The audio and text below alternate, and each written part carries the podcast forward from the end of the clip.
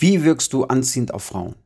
Du wirkst anziehend auf Frauen, indem du nicht aus der Bedürftigkeit heraus handelst. Wie machst du das?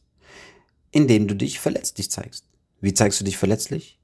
Indem du klar und deutlich deine Intentionen signalisierst. Wie machst du das?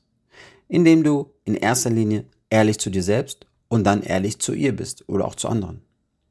Andersherum, wenn du ehrlich zu dir selbst sein kannst und dann ehrlich zu ihr oder auch zu anderen, kannst du klar und deutlich deine Intentionen signalisieren. Wenn du dies machst, machst du dich verletzlich.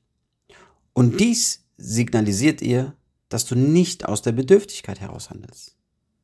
Und das wirkt anziehend auf Frauen.